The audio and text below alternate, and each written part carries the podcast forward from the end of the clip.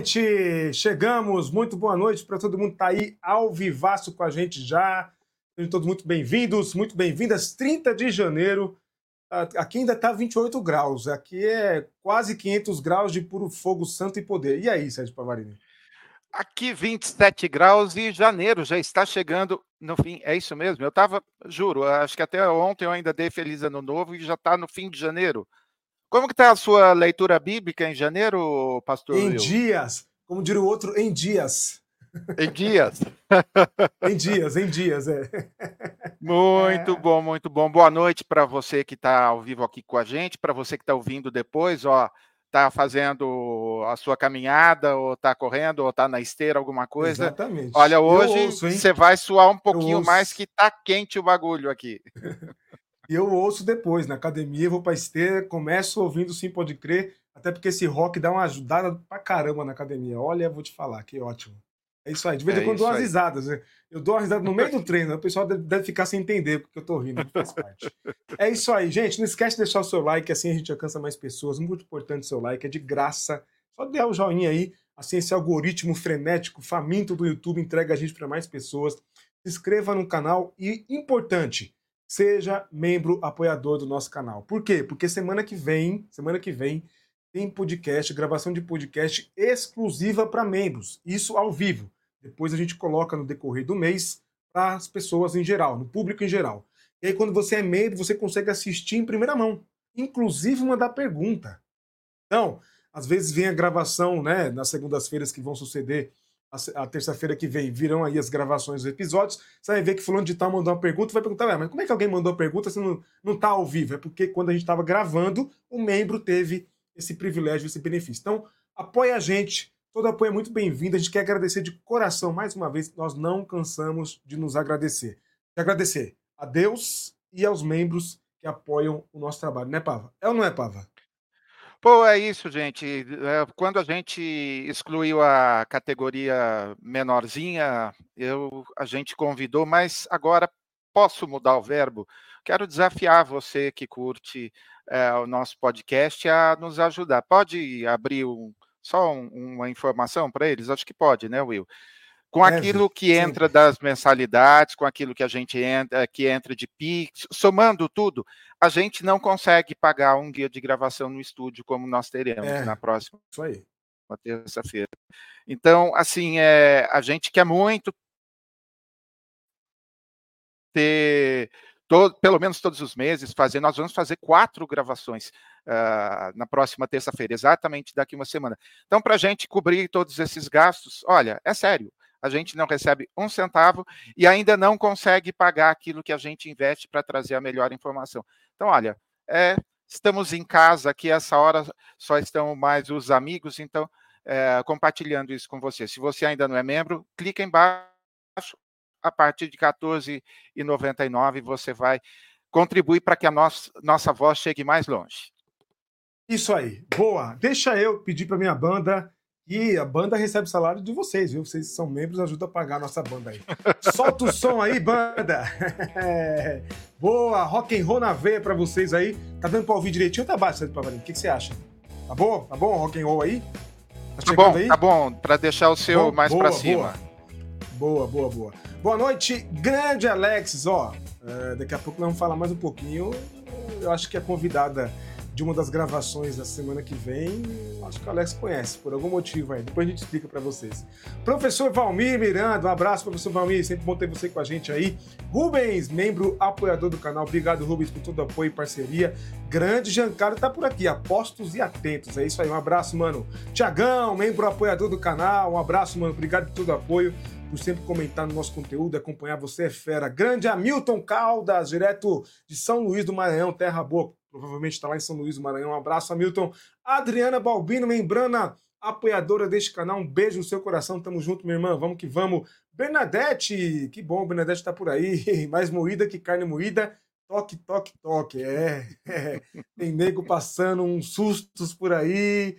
Mas dizem que quem não deve não teme, né? Pois é. Márcio, grande Márcio, um abraço, Márcio. Boa noite, bom ter você com a gente. Edi, querido, Um beijo, saudade de você, hein? Obrigado por todo o apoio aí, como membro apoiador do nosso canal. Deus abençoe você, mano. Falar em membro, olha aí quem tá aí. Membrana anfitriã da casa já. Sandra, boa noite, Sandra, vovó Sandra.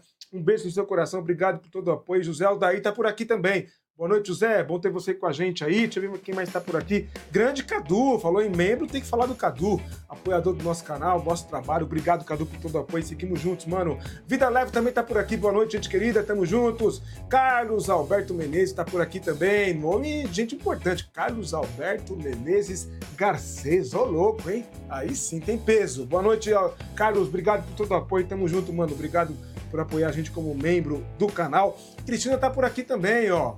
Um beijo, Cristina. Deus abençoe. Direto de Viana, Espírito Santo, né? É, acho que não errei, não. Um abraço em você, Cristina. Regiane tá por aqui também. Boa noite, Regiane. Bom ter você com a gente mais uma vez. Vamos lá, que tem muita coisa pra gente comentar hoje, viu? Ednildo tá por aqui também. Um abraço, Ednildo. Bom ter você com a gente mais uma live aí. Tá aqui Paulo Sérgio com a gente aqui, ó. Paulo e minha aluna Isabela, de Curitiba. Um beijo no coração de vocês, Deus abençoe vocês. Obrigado pela companhia. E ele está por aqui também, Sérgio Pavarini, o nosso sócio que vai aparecer no final da live com a mensagem, vídeo, né, todo todo, de só para você aumentar da próxima vez o volume, tá? Próximo vídeo, viu, Andrade? Manda mais alto. Fica com receio, não. A gente dá um jeito aqui de arrumar na edição, tá bom? Tamo juntos. É isso. Então, no final da live tem vídeo do Andrade aqui, mensagem especial do Andrade pra gente. Grande parceiro, grande sócio da gente. É sócio, é sócio. Vamos começar então, Sérgio Pavarini? Você não tá ficando andrógeno não, assistindo Dorama não, né? Só pra eu saber. Só pra eu saber. Não, né? Tá bom. Vamos lá, daqui a pouco a gente fala mais sobre isso. Ah, vamos lá, 72% dos evangélicos se converteram antes dos 18 anos. Eu, inclusive, me converti com 14. Diz estudo. A pesquisa realizada nos Estados Unidos descobriu que a maioria dos cristãos aceitaram a Jesus na infância, influenciando influenciado pelos pais. É igual o time de futebol, é isso? Ô, Sérgio Pavarino, uma pergunta que eu nunca te fiz. Você já é de berço ou você se converteu? Você já é de berço, né? Não, né? eu nasci. Certamente a igreja foi o primeiro lugar que eu fui, depois é, da maternidade, mas tive um, é, um encontro assim, um pouco mais especial com Deus da, durante minha adolescência mas como sempre, óbvio, já trabalhava, já era líder, já, enfim, aquela coisa toda, né? Sim, sim, sim, sim. Vamos lá, vamos continuar lendo aqui. O estudo A Jornada Espiritual. Caracas, hein? Como os evangélicos chegam à fé, realizado pela. Leia aí, porque meu inglês é macarrônico, vai. Grey Matter Research e Infinity Concepts. Boa. Descobriu que 72% dos cristãos evangélicos nos Estados Unidos 72%, hein? Cristãos evangélicos nos Estados Unidos chegaram a Jesus durante a infância e adolescência, enquanto os 28% restantes se converteram na vida adulta. Entre os entrevistados, 26% afirmaram que abraçaram a fé cristã entre 5 e 9 anos de idade. 24% se converteram entre 10 e 12 anos, enquanto 17% aceitaram Jesus com 13 a 17. 5% responderam que chegaram à fé antes dos 5 anos de idade. Três anos aceitando Jesus, é isso? Eita! Olha lá, é contigo. Eu vou colocar uma enquete aqui também para saber quando que esse povo se converteu, que eu fiquei curioso. Manda aí. Pessoal que tá aí no chat, tá ao vivo, responda a enquete pra gente aí. Comenta aí, Pava.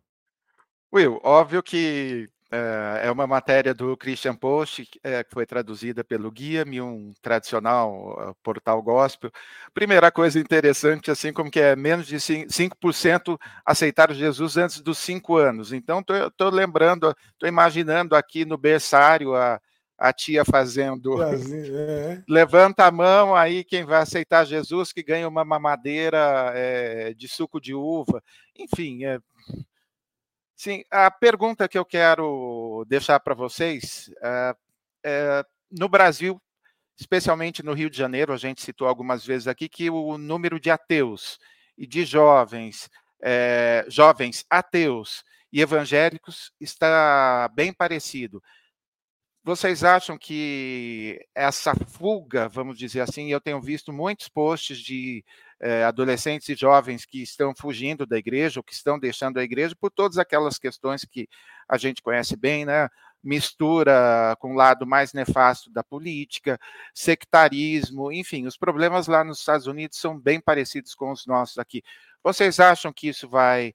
Eh, se a maioria dos, eh, dos convertidos, o processo de conversão acontece antes dos 18 anos e hoje os adolescentes estão caindo fora, isso significa que a curva de crescimento da igreja vai diminuir nos próximos anos? A gente sabe, quase todos os dias sai alguém falando aí que em torno de 2032 nós seremos é, maioria no Brasil, os evangélicos serão maioria. Mas, ao que tudo indica, é, como existe eh, nas últimas décadas com os católicos, católicos não praticantes, provavelmente também evangélicos não praticantes, a partir desse tipo de cristianismo que a gente tem visto por aí. Preocupante, né? Preocupante. Quero ouvir, ouvir, ouvir todo mundo aí para. Mas antes podemos dar os é. parabéns aí, temos uma nova membro aí? Já Isso, um nova aqui. membrana. Querida Cristina, membrana do canal. Obrigado por todo o apoio, minha irmã. Beijo no seu coração, tamo juntos. É isso aí. Eu perguntei Não pode fazer. Né, Não pode fazer dorama assim? Ai. Ó, eu perguntei pro povo aqui no chat quando é que eles se converteram, inclusive coloquei uma enquete. Responda a enquete aí, por favor, tá? Se você se converteu no berço, você se converteu entre. Antes dos 5 anos de idade, vai saber se alguém se converteu antes dos 5 anos de idade, né? É seu. Entre 6 essa... e 18 anos ou depois dos 18? Aí a enquete para vocês responderem, tá? Deixa eu ver quem é que o pessoal, o que, que o pessoal comentou aqui, ó. Mandar um abraço pro Timóteo, tá chegando. Marli, querida, lembrando direto da Bahia, tamo juntos, obrigado por todo o apoio, minha irmã. Ah, o Cadu colocou que se converteu aos 33 anos. Ô, louco, a idade de Cristo. É isso aí eu ver mais quem se converteu. Que coincidência, me converti também com 14 anos. Mas isso foi em 94. Peraí. Eu tinha 14 anos em 2001 para 2002 quando eu me converti. Se o senhor se converteu aos 14 anos em 94, isso quer dizer que o senhor tem quase 10 anos a mais do que eu, é isso? É, é isso aí. Parabéns, Chegão. Um abraço, Chegão. Ver quem mais se converteu. Eu me converti aos 26. Olha o Marção, se converteu aos 26. É, o Giancarlo comentou que tem um livro muito bom em cima de uma pesquisa dessas nos Estados Unidos chamado Igreja Essencial, de Tom Sanheiner. A Bernadette se converteu aos 16 anos. Tem português, Giancarlo. Já estou com uma seleção nova aí de livros para comprar. Muita gente se convertendo na adolescência, Pavó. Dinil se converteu aos 16. Igualzinho, né? É, muita gente se convertendo na adolescência adolescência, adolescência. A Cristina falou que se converteu aos 18, tem 30 anos.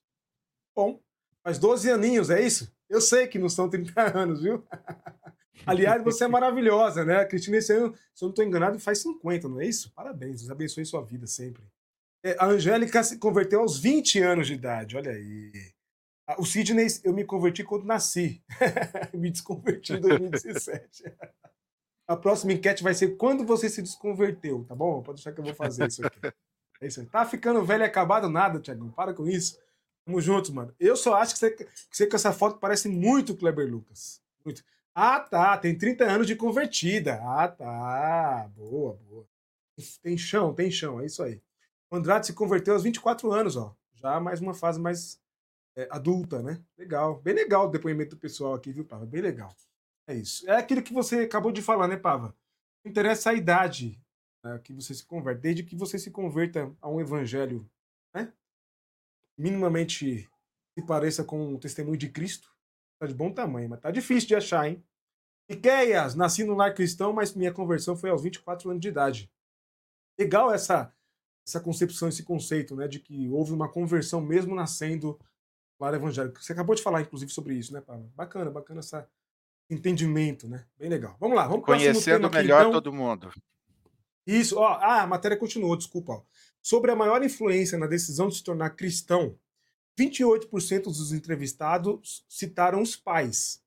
16% responderam que foi a igreja e 11% mencionaram outros membros da família, talvez avô, tio. Outros fatores de influência listados incluíram ler a Bíblia por si mesmos aos, aos 10 anos, não, 10%, 10%. Dificuldades na vida, 9%. Quem se converteu dos 5 anos de idade teve dificuldade na vida, não, acho que não é o caso, né?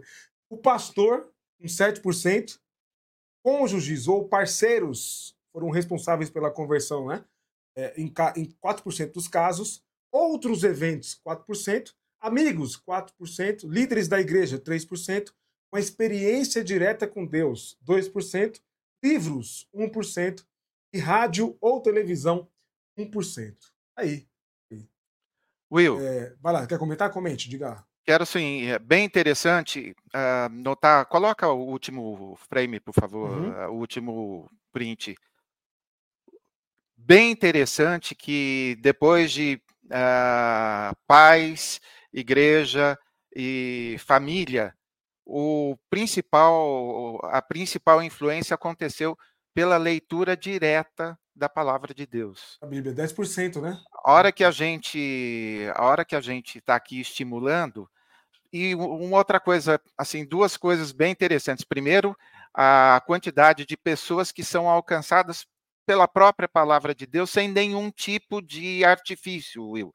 Não tem parede preta, não tem fumaça, não tem é, som de cordas na hora do apelo, não tem nada disso. É Deus falando com a gente através da, da Bíblia. E a outra coisa, olha só, rádio ou televisão, 1%. E é onde algumas igrejas midiáticas aí mais investem dinheiro. Ou seja, se não, não é para conversão, será que é para arrecadar mais dinheiro? Eis, como diz o outro, eis a questão. Eis a questão. No tocante a essa questão, é isso aí, como diz o outro lá. Bom, o José Aldair falou que né? se converteu aos, aos 30, Pava. 30. E a nossa querida Sandra diz que se converteu de berço, mas teve uma experiência mais pessoal aos 12 anos de idade. Poxa, gente, que a gente nunca perca essa, essa experiência, né, Pava? Experiência pessoal, próxima e as desgraças, porque esse é o nome mais próprio para dizer que a igreja evangélica tem feito, tem proporcionado, não nos afastem dessa experiência, né? Como diria o cantor desse primeiro amor. Primeiro amor. É Amém. Amém. Vamos lá. E por falar em besteiras gospels, gospels, ou seja lá como você preferir, pediu: pastor proíbe fiéis de assistirem doramas. Ora, ora, os coreanos causando, é isso na nossa fé? Defesa de androginia. Meu Deus do céu. O que está fazendo a correlação que eu estou entendendo? Bom, o pastor Ailton Júnior viralizou nas redes sociais nesta segunda-feira, ou seja, ontem, após condenar os doramas e proibir que os jovens da igreja façam o coração de dorama, Sérgio Pavarini. Meu Deus do céu. Faz o coração de Dorama aí, vai. Deixa eu ver. Tá aí. Você vai, vai, vai ficar andrógeno. Ah, esse é o coração do Dorama? Esse é o coração do Dorama. Vamos, vamos, vamos. Me permitam aqui, eu já peço desculpas. Vamos ouvir o pastor. Vamos ouvir o pastor. Lá de Pernambuco, pastor da Assembleia de Deus. Vou colocar na tela para vocês o pastor condenando os doramas. Aí que o mouse hoje não tá colaborando. Lá vai. Quando eu vejo os cristãos fazendo coração de dorama. Não faça mais coração de dorama.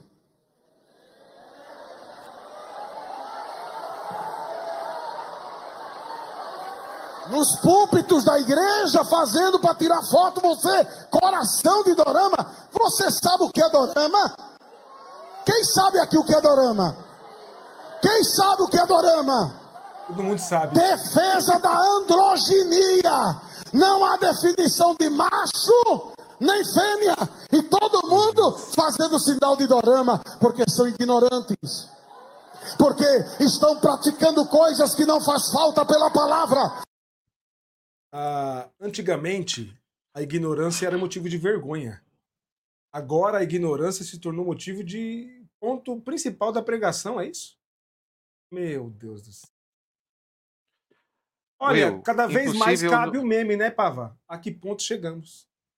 Diga. Impossível não, não prestar atenção na padronização é, via vestuário, né? Dos, ah, sim. Assembleia das de Deus, meninas né? e dos meninos, de Deus, né? É. Sim, então, sim. evento especial para jovens e óbvio que para jovens você não vai falar de liberdade, você não vai falar de fazer faculdade, óbvio assim para eles, né, que, que gostam de um gado, inclusive padronizado até assim a diversidade é tão pouco uh, incentivada que até nas roupas aí todo mundo usa, usa o mesmo o mesmo uniforme ou como dizem lá no Nordeste a mesma farda. Mas vamos um pouquinho, vamos conhecer um pouquinho melhor o que, é a história do Dorama, porque ele não conhece nada. Então a gente aqui vai conhecer um pouquinho, né? Ó, só para dizer o seguinte, agora que eu entendi, o termo Dorama é isso aqui, ó. Não é de figas, como você fez aí, não. Assim, ó. Entendeu? Não, com o dedo assim, o dedão, dedão. Dedão, vamos aprender. Assim? Isso, isso. Isso aí. Boa. O termo dorama vem da pronúncia japonesa da palavra drama, Dorama, drama. É verdade, Will. Ai, hoje é cultura aqui, hoje é cultura. E o que, que isso tem a ver com androginia? Tô ainda curioso para saber.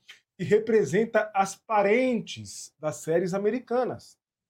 Os lançamentos de episódios costumam acontecer semanalmente e seguem uma trama mais focada em um grupo específico de personagens ao invés de se desdobrar em diversos núcleos, como as novelas que temos por aqui. Cara, é, não tem nada a ver, não passa nem perto do que o cara falou. Do que o cara não, tal do pastor aí.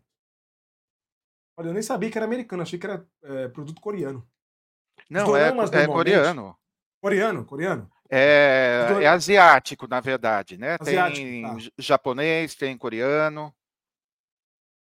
Os doramas normalmente são histórias de começo, meio e fim, interpretadas por um elenco de atores e atrizes, contadas em formato episódico e exibidos semanalmente nos canais televisão japoneses. Aí, Japão.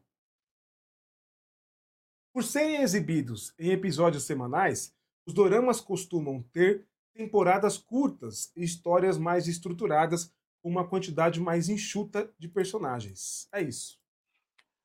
Will, vamos falar? Uh, na verdade, a história da androgenia existe todo um. A gente é bastante influenciado pela cultura norte-americana.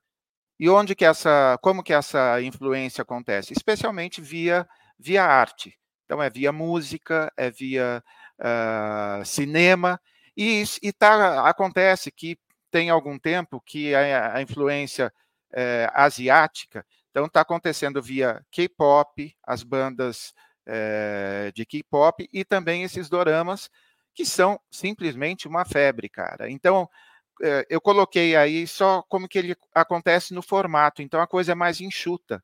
Então uma das matérias que eu vi, eu peguei do Jovem Nerd essa, essas informações, é, foi comparando uma novela da Globo com um dorama. É assim, é tipo, novela da Globo tem 100 atores, o dorama tem 15. E a novela dura 200 capítulos, o dorama dura, sei lá, é, 8 episódios, por exemplo. Ou sim, seja, é uma coisa que não enrola muito. E a história da androgenia é que tem uma. Eles colocam bastante a coisa de valores, assim, desde a tonalidade, assim, e até os traços que eles têm, é, o tipo de corte de cabelo, alguma coisa assim que lembra, hoje até no Twitter alguém mandou link para mim falando é, da história de androgenia, mas vamos, vamos no. Na verdade, o pastor tem medo é que todo mundo faça alguma coisa que está apoiando a homossexualidade. Vamos, vamos é direto. Mesmo. Toda é, essa história moral, aí né? é medinho, moral, é medinho né? de é terrorismo moral e para uhum. apavorar os líderes e os pastores de jovens aí para tomar cuidado, porque isso não é isso não que é, vai fazer alguém. Ninguém vira gay, não, tá? Nem inteligente ninguém vira, em alguns casos aí de pastores, né, reverendo? Então, é, então né? Agora, né? como gostam de proibir, como gostam de aterrorizar as pessoas, né? Só por aí que vocês conseguem se manter é, sendo ouvidos, né? O Vida Leve comentou aqui, ó, já tivemos a Disney, depois o disco da Xuxa ao contrário, o profeta Rosseixo sendo usado para dizer que o diabo é o pai do rock.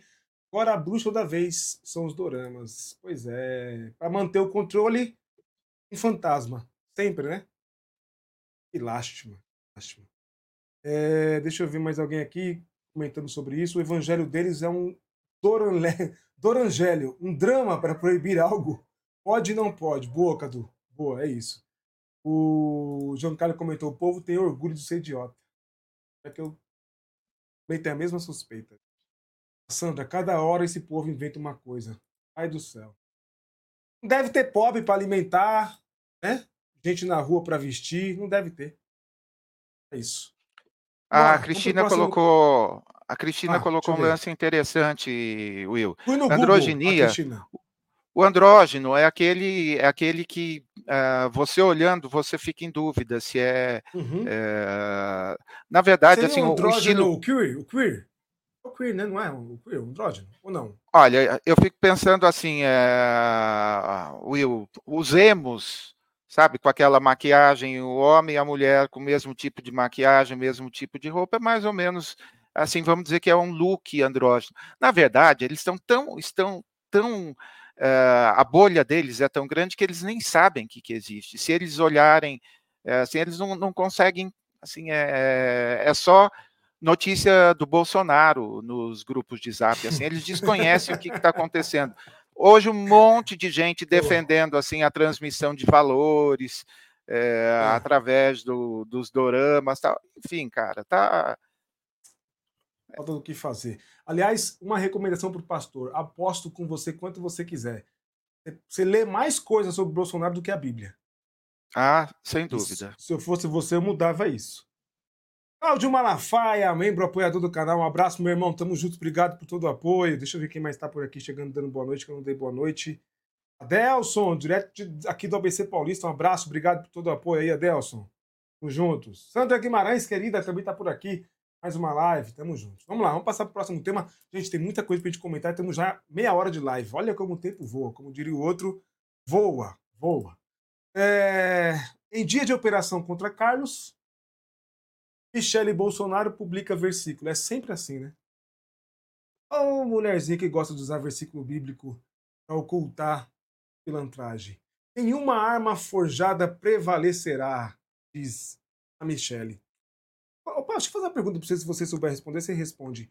Por que, que nós nunca vemos Michele Bolsonaro na casa que o, meu, que o Bolsonaro está, hein? Sabe responder essa ou não? Olha, eu não sei se não sei se é correto ou não, mas é, ele está primeiro porque ele estava com os filhos, né, em Angra, e ela uh, não se dá com os filhos, eles têm uma péssima relação, então ela parece que estava com o maquiador, né? Hum. Vi algumas fotos ontem. É. Pode ser que com ele esteja mais bem acompanhada, né? Bom. Em primeira drama. Em primeira drama. Ex-primeira dama publicou passagem bíblica. A Angélica falou que é mistério. É mistério, mistérios. Ex-primeira dama publicou passagem bíblica do livro de Isaías.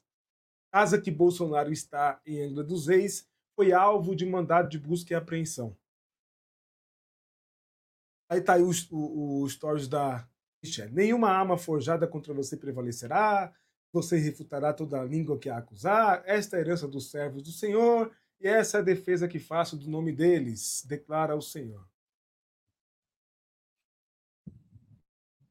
E aí, para completar, ela compara, Michele Bolsonaro compara PF a Gestapo nas redes. Não, Gestapo parece muito mais a BIM nas mãos do seu marido, viu? muito mais para Gestapo do que a Polícia Federal. Entenda o que foi a organização nazista. E aí Sérgio Pavarini é cultura, trouxe para gente. O que era a Gestapo? A Gestapo, abreviação para... Ih, aí, aí me pegou.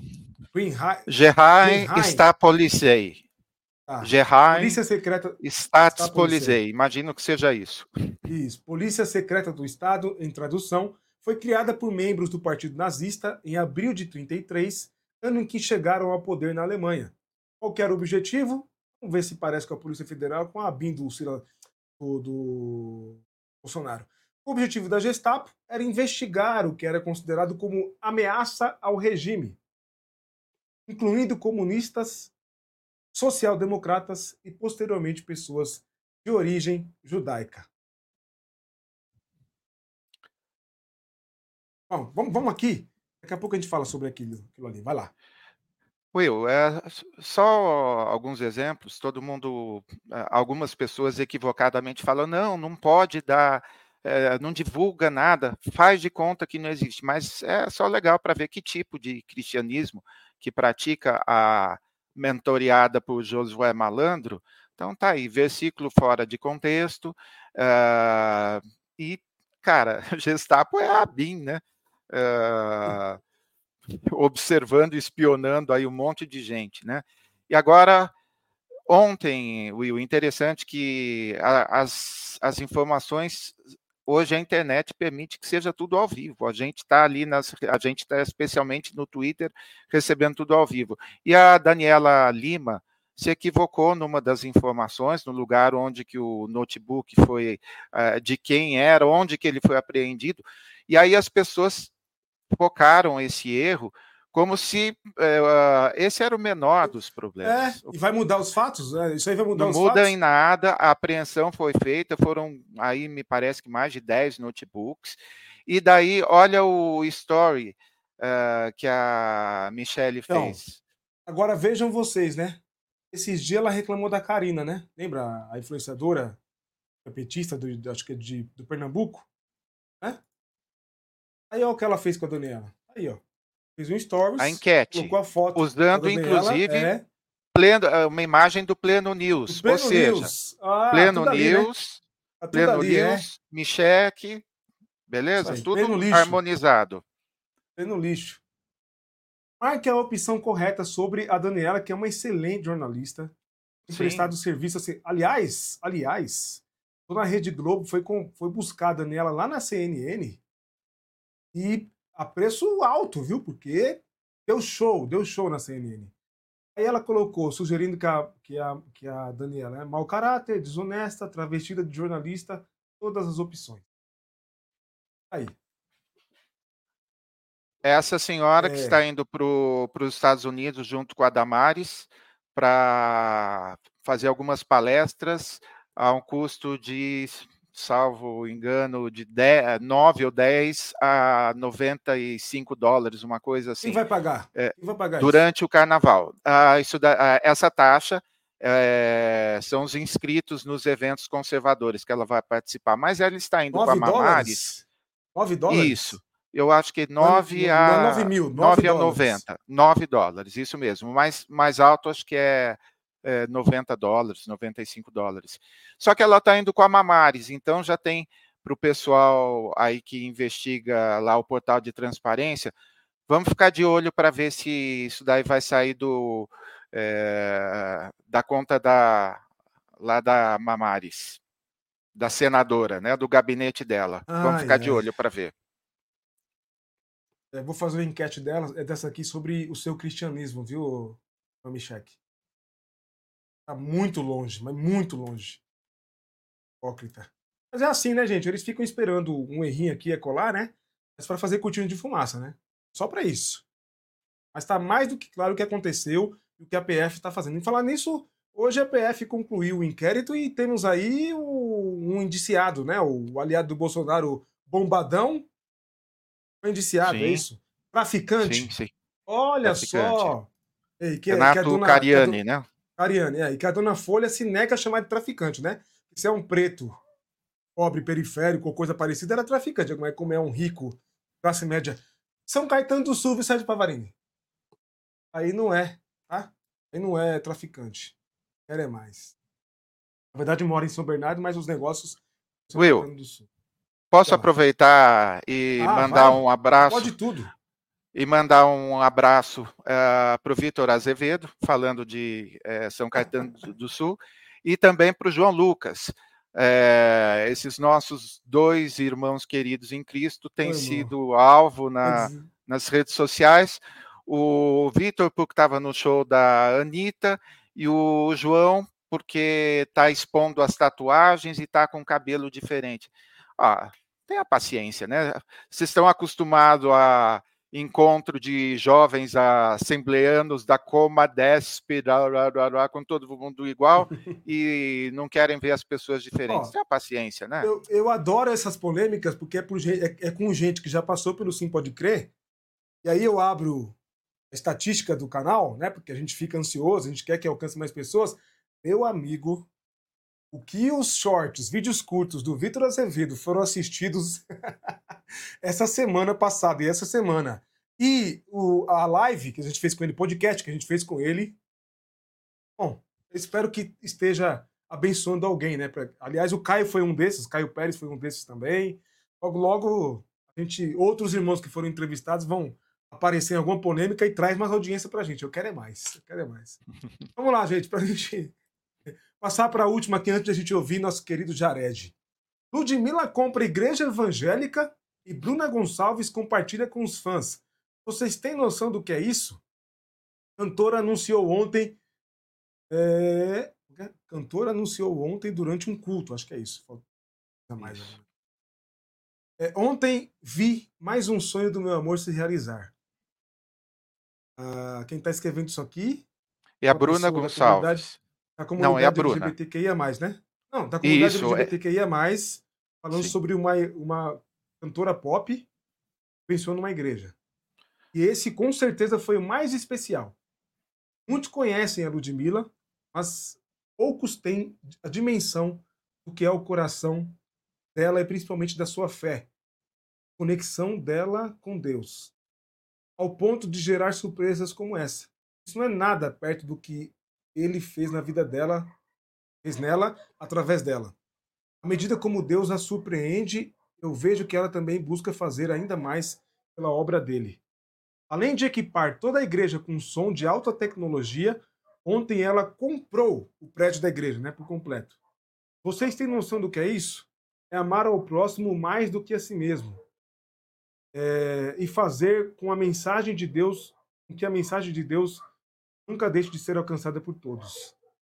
Mais que isso, amar a Deus acima de qualquer coisa, razão ou circunstâncias. Cada dia mais orgulhosa, mais me orgulho de você. Depoimento da Bruna esposa da Ludmilla.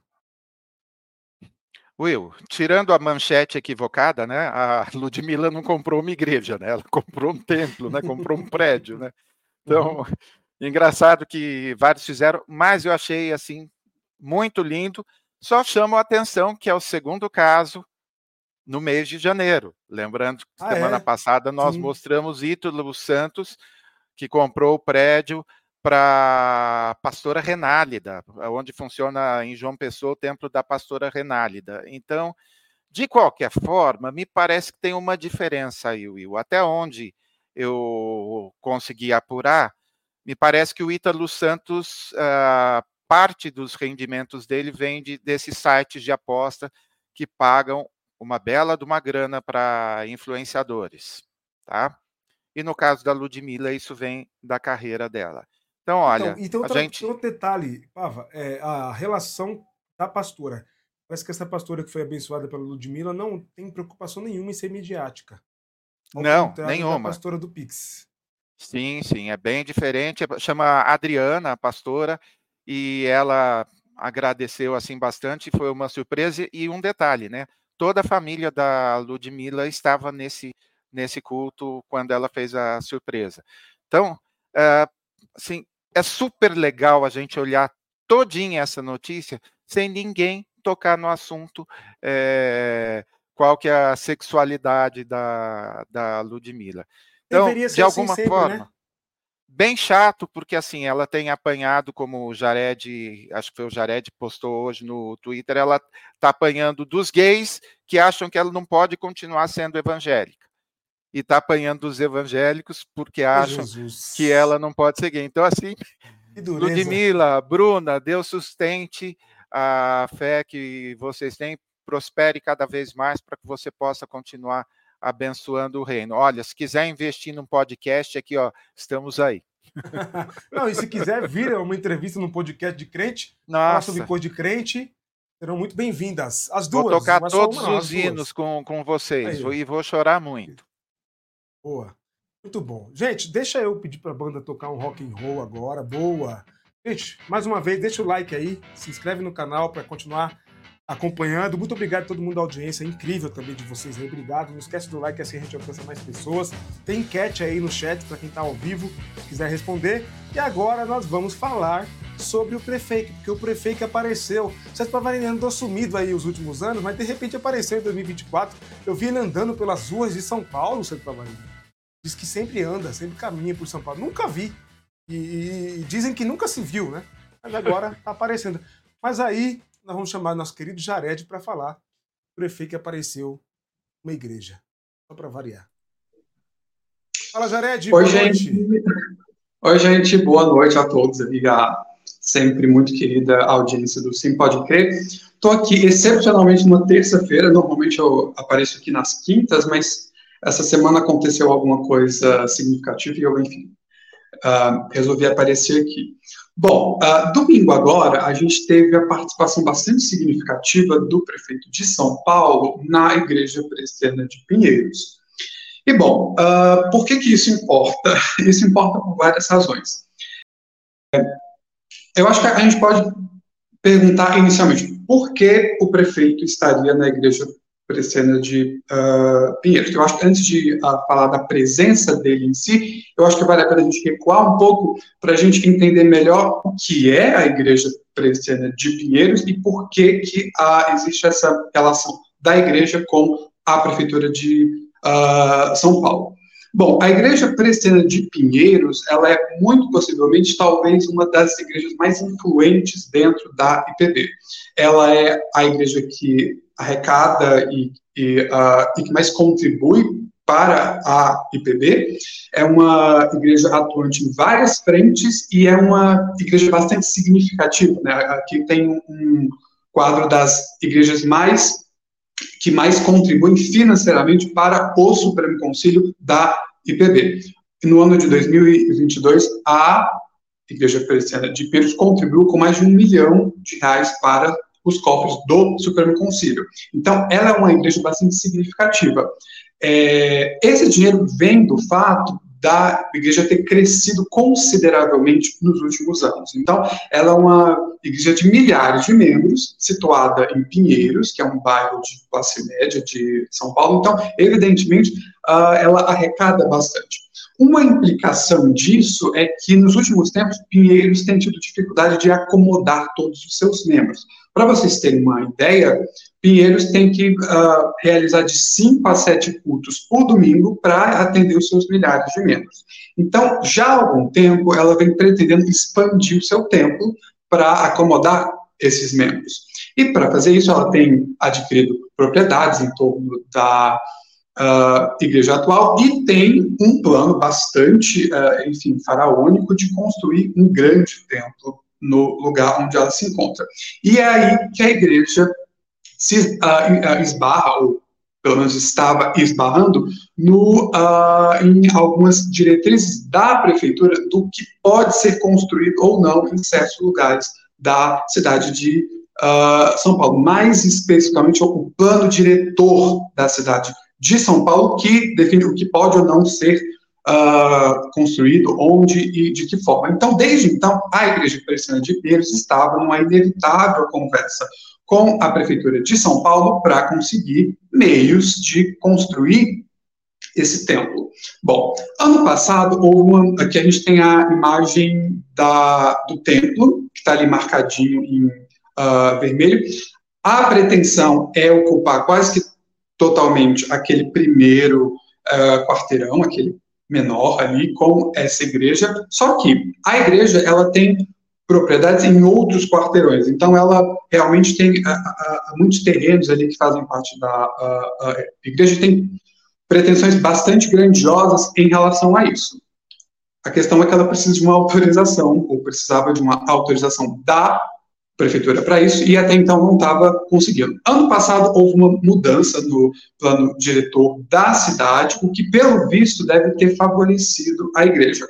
Isso e certamente um diálogo mais direto com a prefeitura de São Paulo, o que explica o fato de que domingo lá estava o nosso prefeito uh, durante o culto recebendo um certo agradecimento da igreja. Eu acho que é aqui que, que é, reside a questão mais significativa. A gente pode questionar o fato das intenções da, da igreja em construir um grande templo, a gente pode questionar os diálogos que ela fez com à prefeitura, mas eu acho que a coisa mais aberrante aqui é você é, é, é, macular o culto, digamos assim, permitindo que um agradecimento ao prefeito vire palanque político. A gente tem que lembrar aqui que o atual prefeito está em vias de, de, de lançar uma candidatura para uh, uh, uh, voltar à prefeitura. Então, certamente, tudo que ele faça, tudo que ele possa fazer para transformar é, é, é, alguma coisa em palanque político, ele vai fazer. Infelizmente, a Igreja Presbiteriana de Pinheiros inevitavelmente teve que transformar o seu púlpito que eu acho que é um espaço sagrado, o seu culto, isso não foi feito é, uh, fora do culto. Isso foi feito, por exemplo, entre uh, o momento do louvor e o momento da pregação, então foi uma parte significativa do culto. Então, a igreja, infelizmente, se vale disso para transformar o culto em um palanque político, mesmo que isso tenha uma explicação de agradecimento. Eu acho que haveriam formas menos é, é promíscuas, é, é, simbolicamente promíscuas, do que trazer um político candidato ao púlpito e dar a ele um discurso para ganhar alguma notoriedade ali. Bom, uh, infelizmente, a Igreja Presbiteriana de Pinheiro, felizmente, tem um certo histórico de uh, uh, relações com candidaturas a, enfim, a presidência ou ao governo. Infelizmente, nos últimos anos, ela, ela fez uma associação com políticos mais bolsonaristas.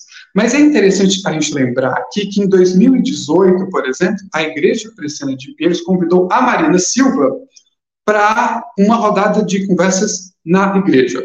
Não foi um culto, não foi para todo mundo, foi quase que essencialmente para as mulheres da igreja, mas foi um ação bastante significativo para uma igreja que antigamente parecia interessada em um debate político saudável. Infelizmente, a igreja presbiteriana de Pierce abandonou esse, esses acenos que ela vinha fazendo e, nos últimos tempos, assumiu um certo discurso muito problemático.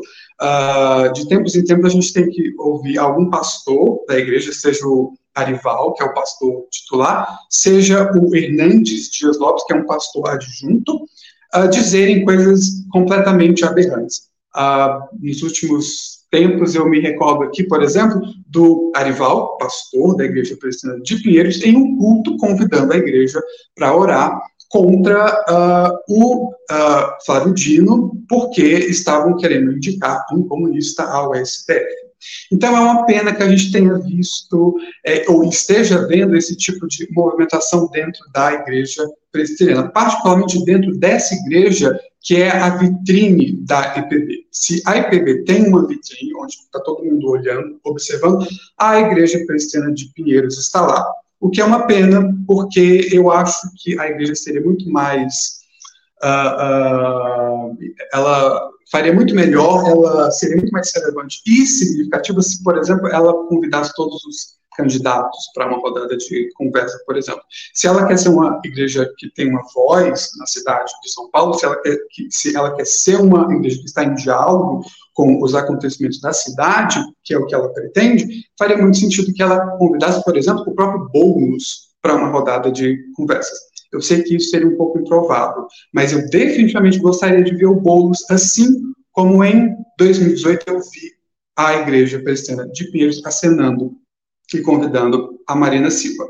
Então, é uma pena. Houve um tempo em que a gente dizia que presbiteriano não prostituía o seu púlpito trazendo políticos. Infelizmente, a gente está vendo isso dentro da nossa igreja. E aqui eu falo como um presbiteriano que está dentro da igreja e que não atira pedras contra ela gratuitamente. Eu realmente quero ver uh, igrejas fazendo uma boa diferença. Eu realmente gostaria de ver Pinheiros uh, acenando e fazendo bons acenos, como quando eles convidaram a Marina Silva. Mas é isso, infelizmente, é o que a gente vai ver nesse ano eleitoral.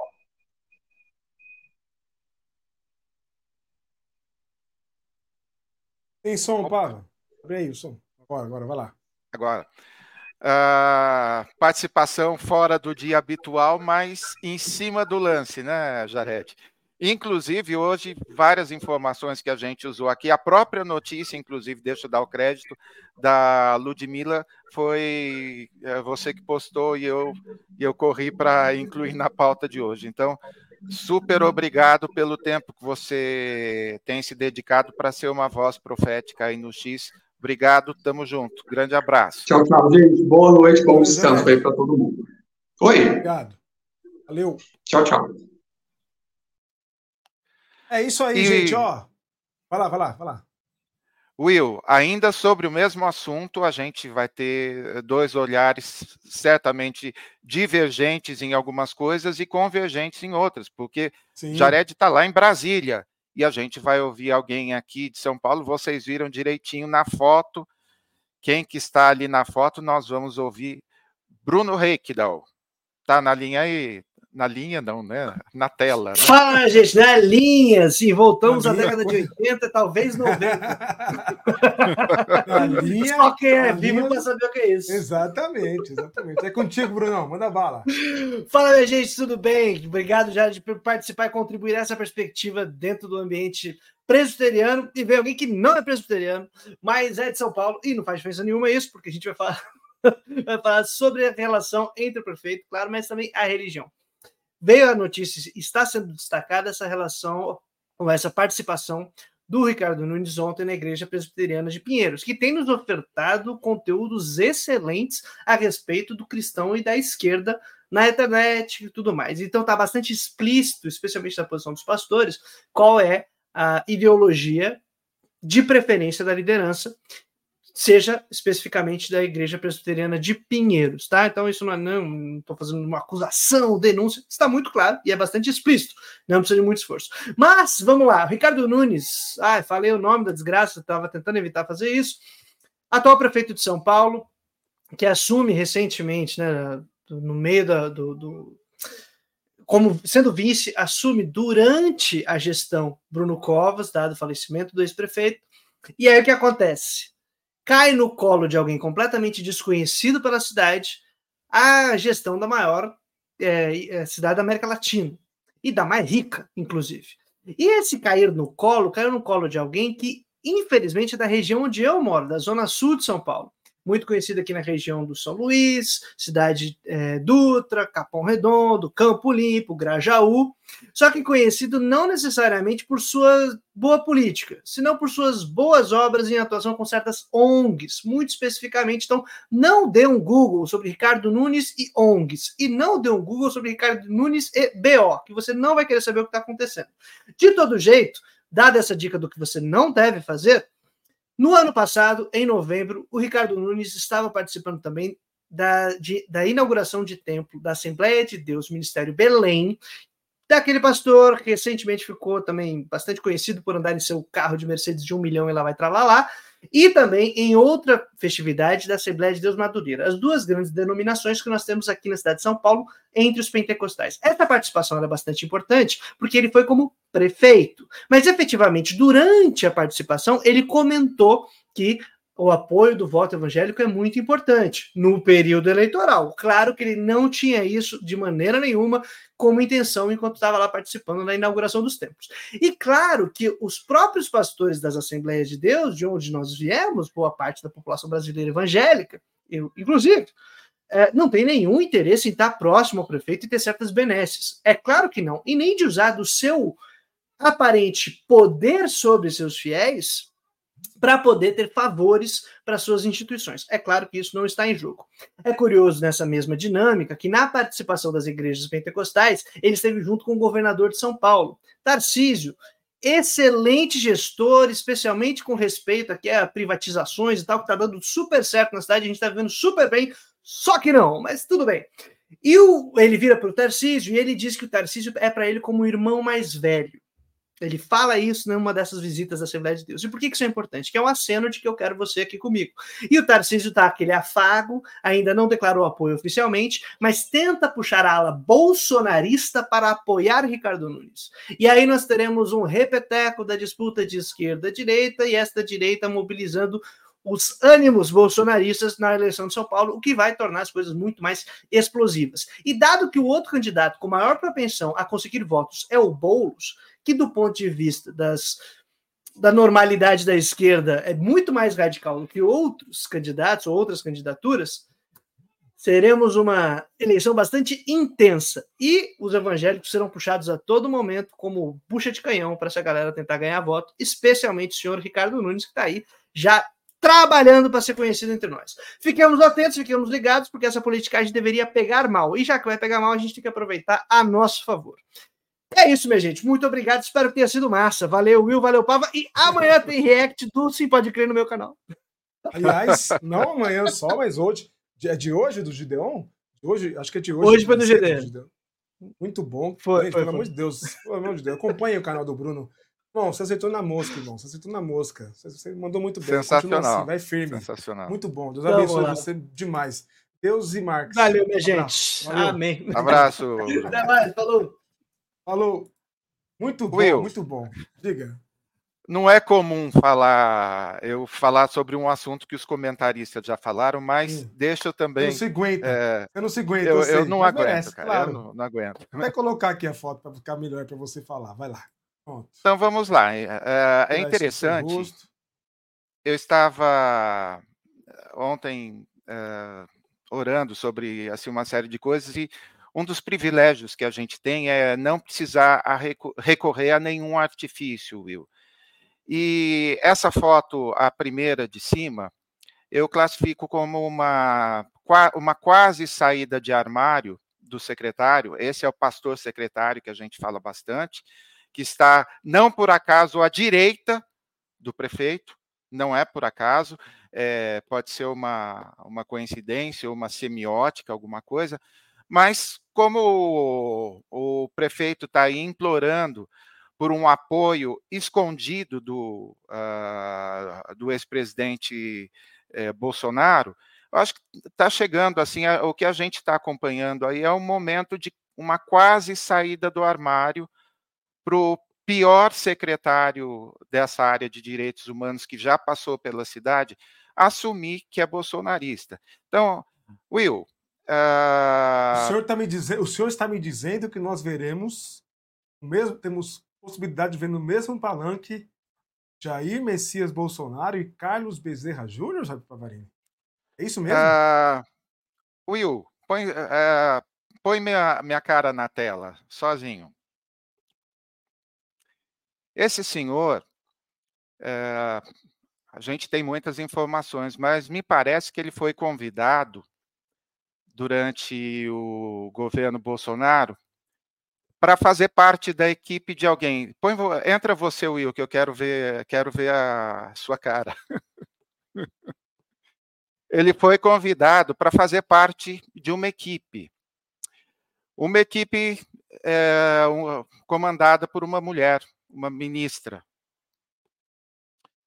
E ele sempre foi conhecido pela sua tibieza, pela sua falta de assim de firmeza, por sua falta de decisão. Sendo um pouquinho mais claro, ele foi convidado para fazer parte da equipe da ex-mi- da ex-ministra e atual se- senadora Damares Alves.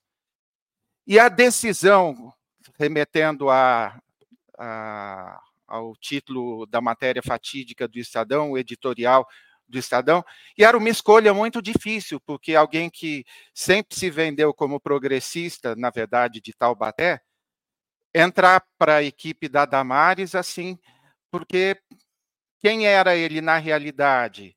eh, midiática, na, na bolha que ele, que ele criou, assim, eh, que é pura fantasia, tanto que ele não aparece muito no Twitter, porque no Twitter ele é contestado.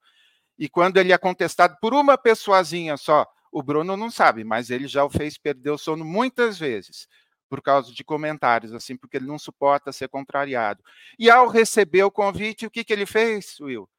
Foi pedir oração. Porque ele estava eh, em dúvida sobre que posição tomar. Então eu fico feliz que assim as máscaras, assim, o- graças ao senso de humor divino, assim, eh, não dá para esconder muita coisa. Então pode ser que em breve, a- pode ser que na, na próxima campanha, aliás, ele já estava em campanha, né? Na verdade, ele ganhou a secretaria como prêmio de consolação, né? Porque não foi reeleito, mas vai ser bem interessante é, os posts dele falando sobre, ó, oh, sou amigo do, do Leonardo Sakamoto, eu sou progressista. Tá bom, você é amigo do Leonardo Sakamoto, mas é amigo do, é, do Carlito Paz, local onde o senhor fez quase que todas as suas campanhas para deputado, com uma agenda de quantas vezes você ia aparecer lá para fazer a sua campanha de forma disfarçada. Então, obrigado, Jesus, por é, começar a desmascarar as coisas, mas isso é só um pedacinho. Durante a campanha eu vou contar muito mais para vocês. É que se conteve, hein? Bom. Vamos lá, vamos continuar aqui, pessoal. Vamos continuar. Ô, Will. Vamos continuar. Só... Para mim, é mim, é uma grande decepção. Para mim, pra, particularmente, para mim, é uma grande decepção. Grande decepção. O Jared mencionou, mencionou. Acho que você tem aí o quadro de arrecadação. Acho que é bem interessante a gente falar disso, Will. É, isso, tá aí, olha. Quanto que a Igreja a Presbiteriana de Pinheiros mandou para o Supremo Concílio? 1 milhão 200 1 milhão, e... 48 mil. Isso. Se é, eu não consegui descobrir, inclusive com o próprio Jared, se é 10%, em algum lugar eu li que a igreja presbiteriana manda para o presbitério e daí o presbitério reencaminha uma parte do que recebeu para o Supremo Concílio. E por esse cálculo seria 5%. Se a presbiteriana de Pinheiros mandou 10% da arrecadação, ela tem uma arrecadação parecida com a da IBAB, de um pouco superior a um milhão de reais por mês. Se por acaso é 5%, que a, o lugar eu vi que eles mandariam 10% para o presbitério e o presbitério encaminharia 5%. Se esse 1 milhão 250 equivale a 5%, Will, eles têm estratosféricos 25 milhões de arrecadação anual, mais de 2 milhões por mês. E uh, você tem aí a, o, como que vai ser o templo do Calvinão, porque depois do templo de Salomão, agora a gente vai ter o templo de Calvinão lá em Pinheiros tem a, o link que eu passei para você com quatro peraí, imagens? Peraí que eu vou colocar aqui. Em primeira mão, quer dizer, em segunda mão, porque o Jared postou, uhum. postou hoje à tarde. Aí o, é, ele Esse? chamou de faraônico, né? Não, não. É, é, não? não, não. É um link. É? é? um link. Ah, aqui tá o link. Então vai, comenta aí, comenta aí que eu vou dar um jeito agora. Então, só para a gente conhecer, são quatro imagens, uma delas uma vista aérea, um templo aí. Tem, tem ele, ele ponto ou não? Só falta. Não sei, Will. Não, não Agora é interessante nós mostrar assim a diferença, né? A IBAB investe em trabalho e eles investem em imóveis, vamos dizer assim. A IBAB não tem essa coisa de. E você viu o Jared falando que eles compraram vários imóveis uh, na região, né? Caraca, Mas olha o tamanho. Eu vi a imagem aqui, achei que fosse o triplex do Carluxo, que apareceu na, na, na operação da PF. Ninguém fala, né? Como é que o cara conseguiu comprar aquilo lá sendo vereador, mas tudo bem. Aí, ó. Aí. Olha só. Essa é a vista da marginal. Olha o tamanho, hein, Will? Tem mais uma. Rapaz. Ou melhor, olha outra vista. Me parece ah, que é assim. Tem uma cruz tipo... ali?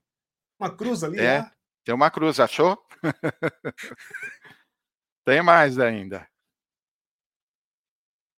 Caraca, Aí. isso aqui parece aquelas imagens daquelas Bíblias ilustradas, sabe?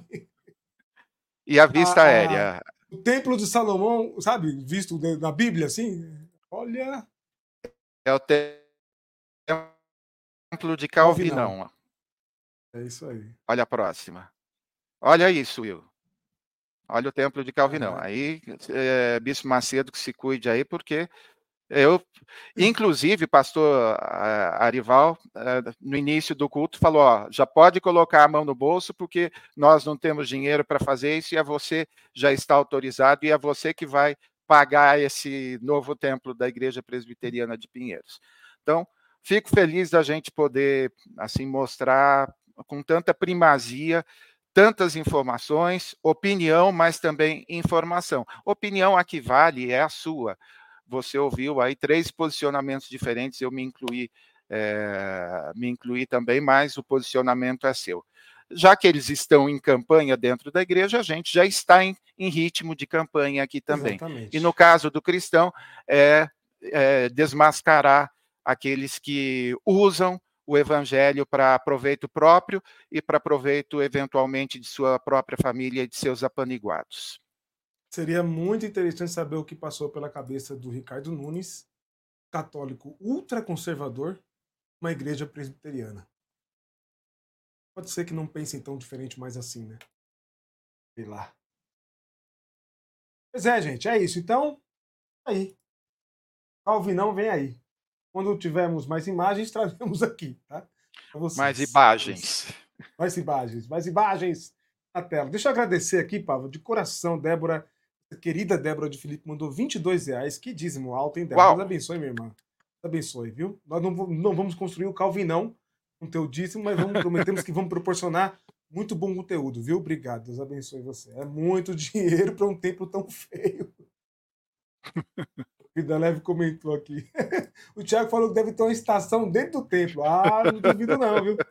Se deixar, deixar chegar, Tiagão, Calvinão. Tanto que eu tô rindo disso. Quando ele mandou para mim, eu ri demais, eu ri demais, demais, demais, demais. Muito bom. Muito bom, é isso. Bom, então, vamos falar sobre coisa boa? Falar Podemos sobre a nossa sobre próxima terça-feira, vai, Will. Tô louco para é falar disso. Oh, olha aí que coisa maravilhosa, coisa incrível. Apresente nossas convidadas e convidados de terça-feira, dia 6, por favor.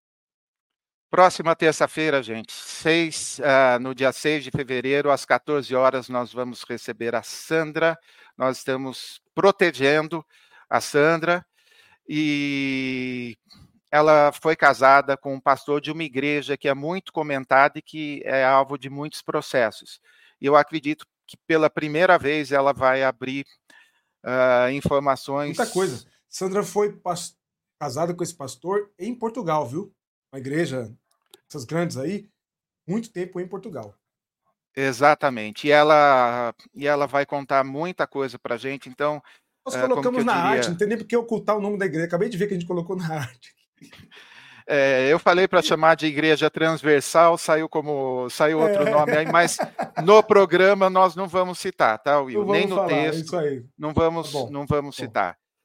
Às, isso às 14 horas, ao vivo para os membros, às 16 horas, às 16 horas, William de Luca, apresentador do Globo Esporte e do ICL Notícias, primeira vez conosco.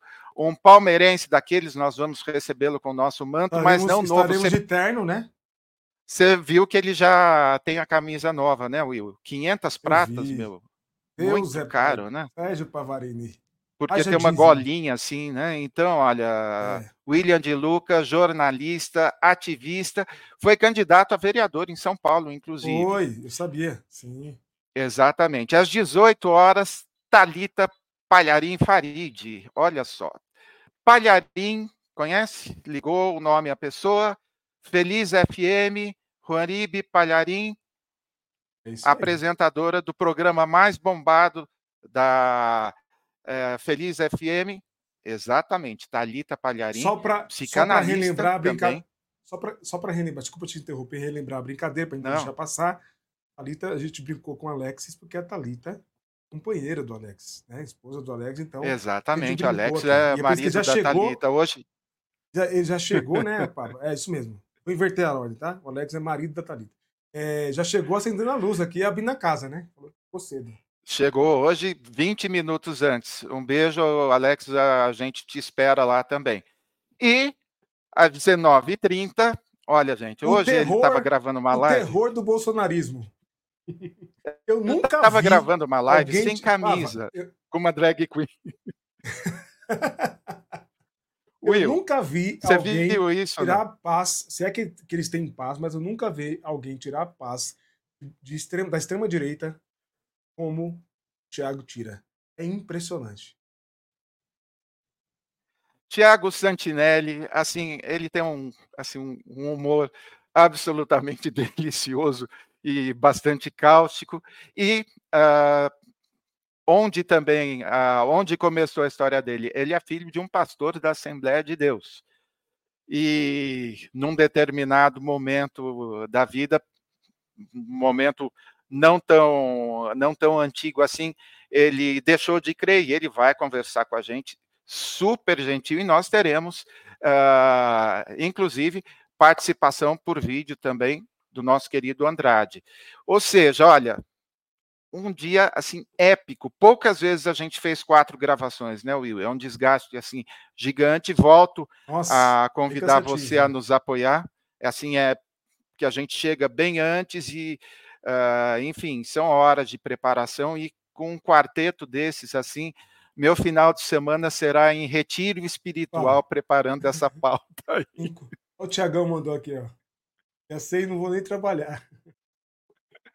Vai ser lindo, viu, amigo. gente? Vai ser lindo e a gente já está se preparando aí para o mês de março continuar no mesmo nível. Então a gente está aqui crendo que a gente vai ter recursos para essas próximas gravações.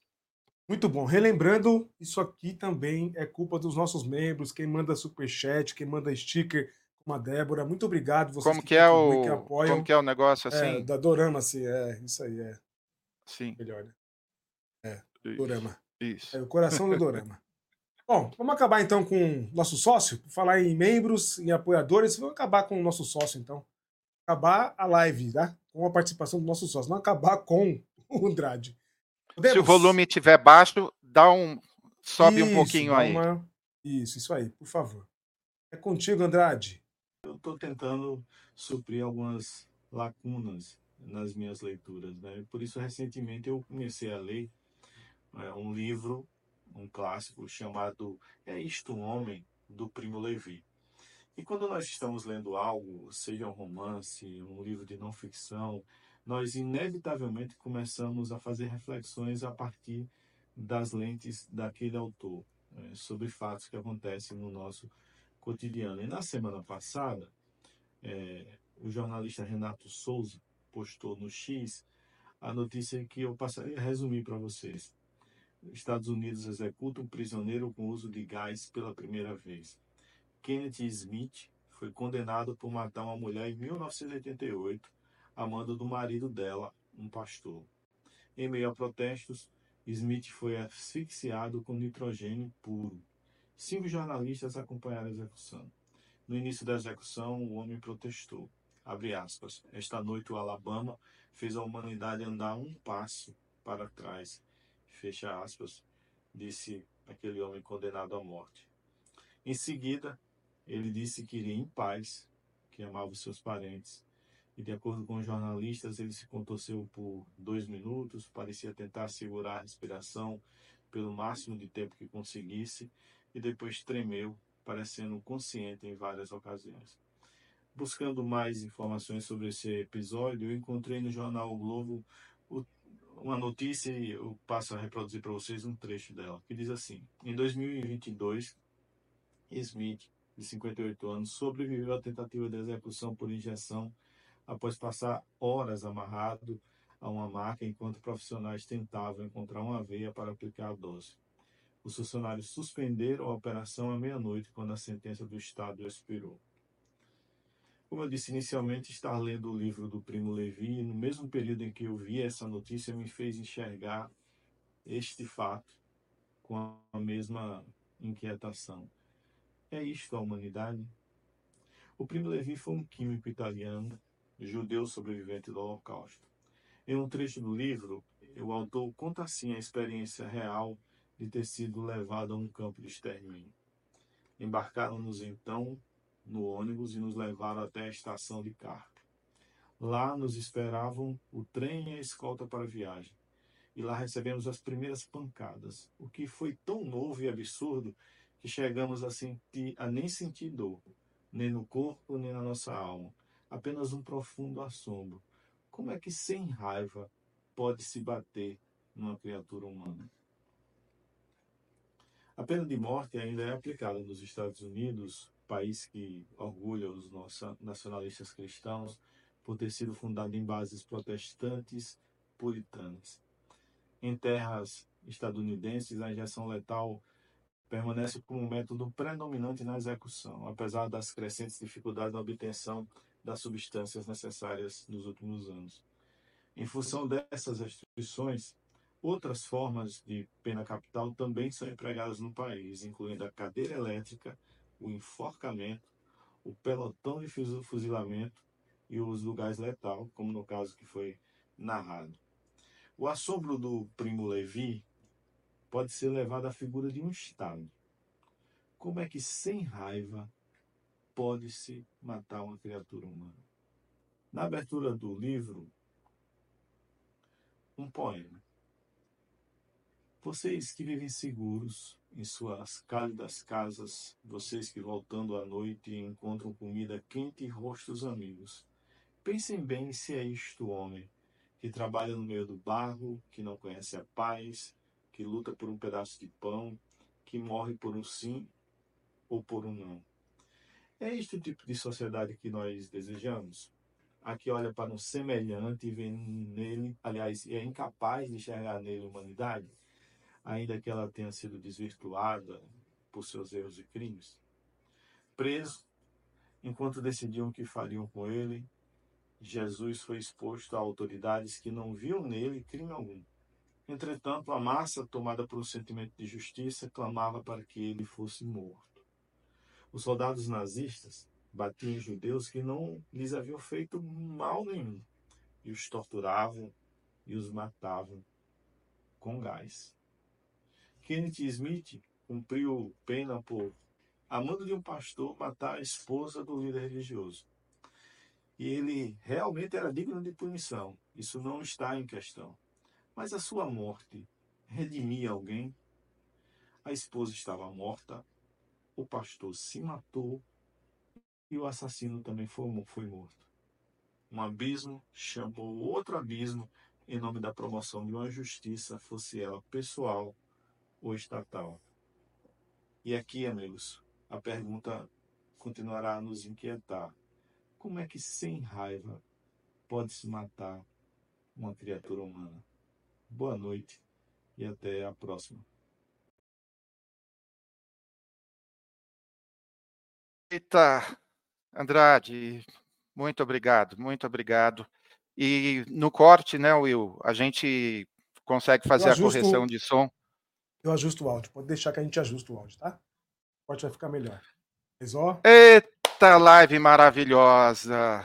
Participações especiais. A Caio Pérez já combinei, na quinta-feira vai estar com a gente. E tem um montão de amigos e amigas e amigas é, chegando para também contribuir com a gente. A gente quer tornar cada vez é, mais plural esse espaço para abençoar. Que privilégio, mais uma vez, né, Will? Mais uma vez agradecer Isso. a vocês e agradecer a Deus por nos confiar algo tão legal e tão uh, importante para o reino, especialmente nesse ano de eleições.